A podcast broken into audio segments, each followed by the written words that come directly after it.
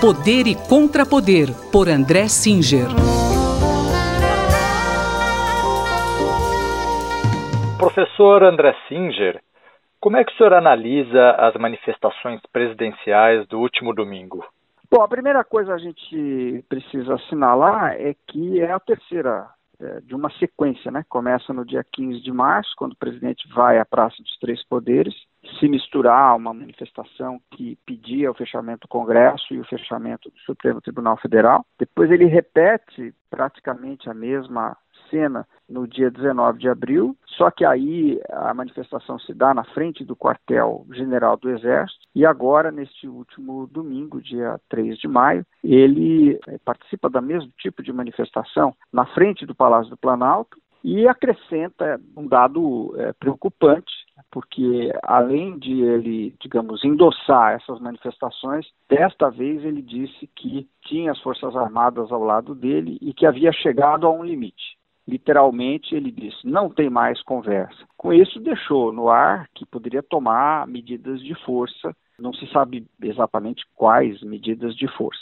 Conforme nós comentamos na semana passada, o ministro Alexandre Moraes, do STF, tinha é, impedido a posse do delegado Alexandre Ramagem, que o presidente queria nomear para a Polícia Federal, lembrando também que é, esse foi é, o pivô né, da saída do ex-ministro da Justiça, Sérgio Moro, que deixou o cargo denunciando uma tentativa de instrumentalização política da Polícia Federal por parte do presidente da República. Bom, é, de fato, no dia seguinte a essa manifestação do domingo, o presidente nomeou não nomeou o, o Ramagem. Né? Ele, não, de fato, não poderia legalmente, mas como ele deixou no ar uma ameaça, ficou a impressão de que ele poderia querer desrespeitar a decisão do STF e nome, renomear, mas ele não fez isso. Ele fez uma coisa mais simples, na verdade. Ele nomeou o braço direito do Hamas, que em seguida cumpriu o desejo que o presidente tinha expresso, aparentemente, nas conversas anteriores,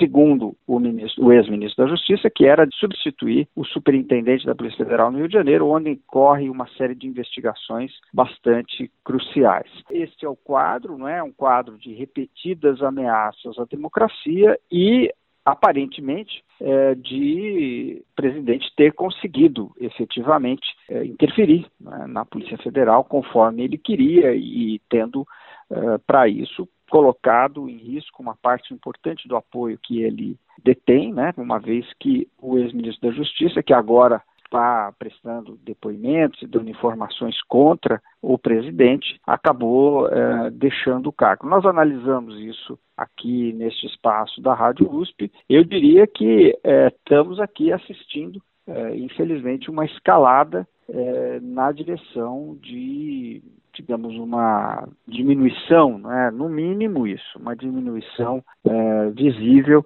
é, do espaço democrático em benefício do poder do presidente da República. E como é que o senhor enxerga a reação das instituições a, a isso?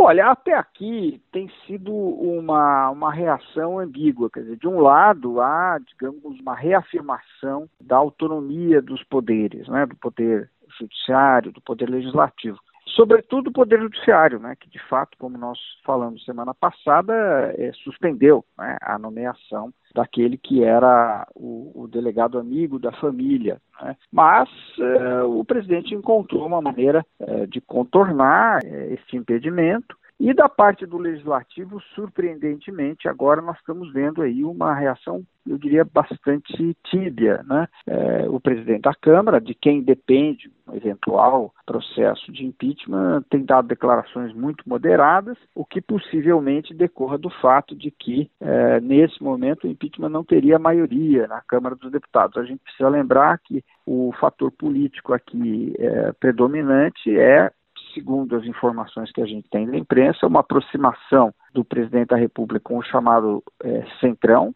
que poderia garantir a ele, em troca de cargos no governo, cerca de 200 votos e com isso impedir é, que é, houvesse um processo de impeachment, assim como também é, se essa situação permanecer, uh, impediria também que o, o, Supremo Tribunal Federal, que nesse momento está investigando é, situações, pudesse é, julgá-lo. Né? É, nós vamos ter que é, aguardar né, o desenrolar dos acontecimentos, que infelizmente just, juntamente com a pandemia não são alvissareiros do ponto de vista político, e torcer para que a sociedade civil possa se organizar e se manifestar quando o isolamento social assim o permitir, de modo a é, vamos dizer, colocar uma barreira né, para esta é, esse encurtamento da democracia que a gente não sabe até onde vai.